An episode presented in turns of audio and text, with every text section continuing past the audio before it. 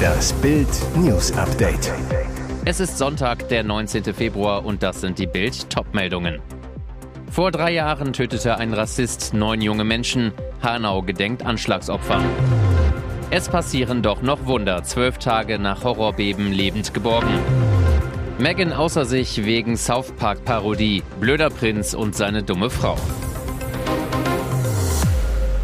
Hanau gegen das Vergessen. Auf den Tag genau vor drei Jahren erschoss der rechtsextreme Attentäter Tobias Rathje neun junge Menschen mit Migrationshintergrund. In Hanau wurde am Sonntag der Opfer gedacht. Hunderte Menschen versammelten sich mittags auf dem Marktplatz, mit dabei auch Oberbürgermeister Klaus Kaminski, der hessische Ministerpräsident Boris Rhein, Bundesinnenministerin Nancy Faeser und Opferangehörige. Zuvor hatten sie auf dem Hanauer Hauptfriedhof Blumengestecke für die Ermordeten niedergelegt. In der Marienkirche fand außerdem ein Gottesdienst mit der Ratsvorsitzenden der Evangelischen Kirche Deutschlands, Annette Kurschus, statt. Klare Botschaft an diesem Tag, gegen das Vergessen, für Toleranz und Menschenwürde. Kaminski mit deutlichen Worten, deshalb sagen wir allen Rassisten, allen Antidemokraten, ja allen, die mit ihren Parolen unser Land vergiften wollen, wir sind mehr und wir sind stärker als euer Hass. Faeser sieht im Kampf gegen Rassismus und Rechtsextremismus in Deutschland noch viel Handlungsbedarf. Es sei wichtig, aus dieser Tat Konsequenzen zu ziehen und auch nicht Ruhe zu geben. Der Täter habe versucht, die Opfer zu Fremden zu machen, aber das waren sie nicht, so die Ministerin. Nach dem verheerenden Erdbeben im türkisch-syrischen Grenzgebiet steigt die Zahl der Opfer weiter an. Die Hoffnung, weitere Überlebende in den Trümmern zu finden, schwindet von Sekunde zu Sekunde. Und doch geschieht immer wieder ein kleines Wunder. Denn auch zwölf Tage nach der Katastrophe schaffen es Helfer vereinzelt, Männer, Frauen und Kinder lebendig aus den eingestürzten Gebäuden zu befreien. Laut türkischen Medienberichten konnten heute Morgen drei weitere Überlebende aus den Trümmern in Hatay geborgen werden. Samir Muhammad Akar, Rakta Akar und ihr zwölfjähriges Kind haben den Kampf gegen die Zeit gewonnen. Zwölf Tage bleiben sie verschüttet, 296 Stunden lang. Ebenfalls in Hatay konnte am Freitagabend der 45-jährige Hakan Yasinoglu aus den Ruinen eines eingestürzten Gebäudes befreit werden. 278 Stunden lang hatte er auf seine Rettung gewartet. Am Donnerstagabend und am Freitagmorgen konnten zudem drei weitere Menschen im Zentrum von Antakya lebend befreit werden. Der 14-jährige Osman Helebiye sowie Mehmet Ali Sakiruglu und Mustafa Afji. Sie waren 261 Stunden unter den Trümmern begraben. Erst Anfang Februar riet WDR-Chef Jörg Schöneborn seinen Mitarbeitern vom Gendern ab. Die Macher von Wissen macht A scheint das wenig zu interessieren. In der vom WDR produzierten Kindersendung wurde am Samstag ein Beitrag übers Gendern ausgestrahlt, der sehr nach Werbung für die bei linken Politikern und Aktivisten beliebte Sprachform klingt. Gendern sei eine geschlechtergerechtere Sprache, mit der man Frauen, Männer und nicht-binäre Personen besser in den Sprachgebrauch einbeziehen könne, erzählt ein als Genderstern verkleideter Mitarbeiter in der Sendung. Dann wird den Kindern ein Argument nach dem anderen vorgesetzt, das für Sternchen und Binnen-I sprechen soll. Zum Beispiel, dass sich Menschen nur Männer vorstellen, wenn über Berufe mit generischem Maskulinum, also Astronom statt AstronomInnen gesprochen wird. Kinder sollen sich Berufe seltener zutrauen, wenn sie nicht gegendert werden, heißt es weiter. Was noch mehr ins Auge fällt, in dem rund fünf Minuten langen Beitrag bekommen Gegenargumente nur 20 Sekunden Platz. Für einige Menschen sei Gendern umständlich, Doppelnennungen, Gendersternchen und Binnen-I fänden sie ablenkend und schwer auszusprechen. Dabei verschweigen die Mitarbeiter von Wissen macht A, dass nicht nur einige Menschen gegen das Gendern sind, sondern die Mehrheit der Deutschen. Wer austeilt, sollte auch einstecken können. Das scheint bei Herzogin Meghan nicht der Fall zu sein. In der aktuellen Folge der US-Zeichentrickserie South Park wird ein royales Paar aus Kanada aufs Korn genommen. Ziemlich schnell wird klar, es handelt sich hier nicht um fiktive Personen, sondern um den britischen Prinz Harry und seine Ehefrau. Der Inhalt der Episode, in einer kanadischen Talkshow versucht der Prinz zusammen mit seiner Frau Werbung für sein neues Buch zu machen, eine Anspielung auf Harrys Biografie. Sie stürmen davon, nachdem Harry schreit, meine Instagram-liebende Schlampe von einer Frau wollte immer ihre Privatsphäre. Danach zieht das Paar nach South Park, um angeblich in Abgeschiedenheit zu leben. Soweit, so lustig. Zumindest für die meisten Zuschauer. Während es zur Berufsbezeichnung der South Park-Macher gehört, die Grenzen des Humors zu testen, scheint Megan das Lachen endgültig vergangen zu sein. Laut Mirror würde sich jetzt sogar ihr Anwaltsteam mit der Episode beschäftigen. Laut Quellen, die den Ex-Royals nahestehen, könnte das, wie so viele Dinge bei Meghan und Harry, rechtliche Konsequenzen haben, wird Royal-Experte Neil Sean zitiert. Besonders Meghan sei wegen der Parodie außer sich, berichtet Royal-Expertin Kinsey Schofield, denn eine solche Darstellung ihrer Person im US-TV würde ihren politischen Zielen schaden.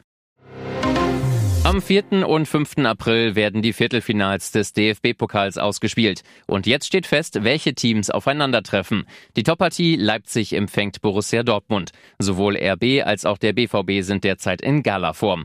Für Marco Rose, gebürtiger Leipziger und seit September Trainer der Sachsen, eine ganz besondere Partie.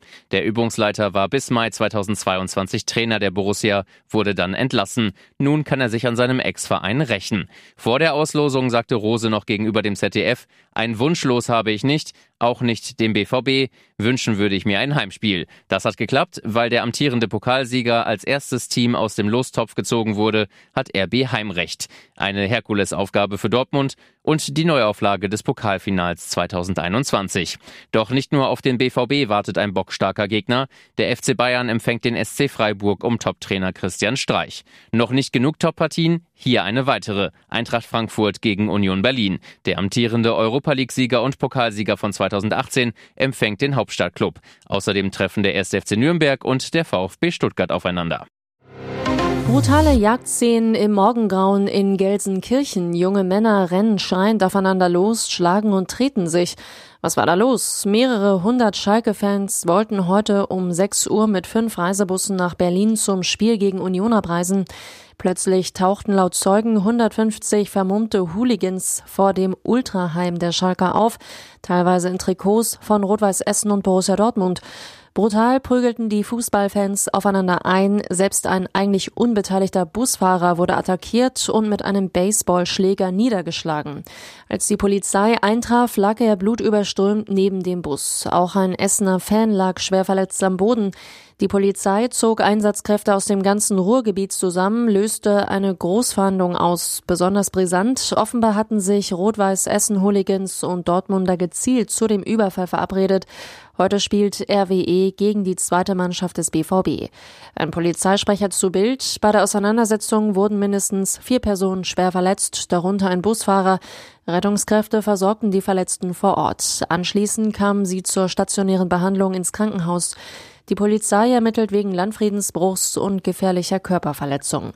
Die Fanszene verbindet eine Fanfreundschaft. Gemeinsamer Erzfeind sind die Schalker. Die blau-weißen Fans fuhren trotzdem nach Berlin. Die Polizei will so ein weiteres Aufeinandertreffen verhindern. Ihr hört das Bild News Update mit weiteren Meldungen des Tages. Aus Gründen des Persönlichkeitsschutzes kann ich leider keine persönlichen Angaben zu dem entwichenen Sicherungsverwahrten machen. Es ist Freitag 14.11 Uhr, als die Sprecherin des Brandenburger Justizministeriums sich auf Bild am Sonntag Anfrage weigert zu sagen, wer denn mehr als 48 Stunden zuvor im Berliner Europacenter am Kudamm entwichen ist. Ein Foto des Entwichenen? Nein, Persönlichkeitsschutz. Zu diesem Zeitpunkt weiß die Bild am Sonntag längst, wer da auf der Flucht ist. Der Sadist von Nauen. Unter diesem Namen war Hans-Joachim F. vor rund 20 Jahren auf grausige Weise berühmt geworden. Der Mann hatte eine Frau bestialisch getötet, nachdem er früher schon ein Mädchen und eine 21-Jährige vergewaltigt hatte. Und jetzt ist der Mann verurteilt zu 15 Jahren Knast und anschließender Sicherungsverwahrung in Brandenburg-Havel weg. Bei einer begleitenden Ausführung nach Berlin ließ F seine beiden Begleiter einfach stehen. F, der laut Ministerium in einem Fachgeschäft einkaufen wollte, hatte im Europacenter einen Gang zur Toilette genutzt, um zu fliehen. Die einzige öffentliche Toilette im Europacenter ist am Saturnmarkt im ersten Stock. Wenige Meter weiter ist ein Notausgang, der über zwei Flure und Treppe ins Freie führt. Waren die beiden Begleiter in der Zeit im Saturnmarkt oder draußen zum Rauchen? Das Ministerium sagt dazu nichts. Gegen die beiden Mitarbeiter wird nun ermittelt, dienst- und arbeitsrechtlich. Yvonne Katterfeld ist wieder verliebt. Die Nachricht im Dezember 2021 kam überraschend. Nach 14 Jahren Liebe hatten sich Yvonne Katterfeld und Oliver Vnuk getrennt. Die beiden teilten mit, dass sie schon mehrere Monate getrennte Wege gehen. Wir verbringen Weihnachten gemeinsam, sind aber seit dem Frühjahr kein Liebespaar mehr, ließen sie verlauten. Neue Partner spielten damals keine Rolle. Beide wollen sich weiter gemeinsam um ihren Sohn Charlie kümmern. Doch nun gibt es Neuigkeiten bei der Schauspielerin und Sängerin. Knapp zwei Jahre nach der Trennung macht Yvonne Katterfeld bei der Blue Hour von Digeto und ARD bei der Berlinale ihre neue Liebe öffentlich. Ich bin schon seit längerer Zeit wieder in einer Beziehung, sagt sie zu Bild am Sonntag. Ein Geheimnis wolle sie auch gar nicht daraus machen, sei nur noch nicht danach gefragt worden. Wer der neue Mann an ihrer Seite ist oder wie er heißt, will sie aber nicht verraten, denn ihr neuer Freund steht im Gegensatz zu dem Vater ihres Sohnes nicht in der Öffentlichkeit.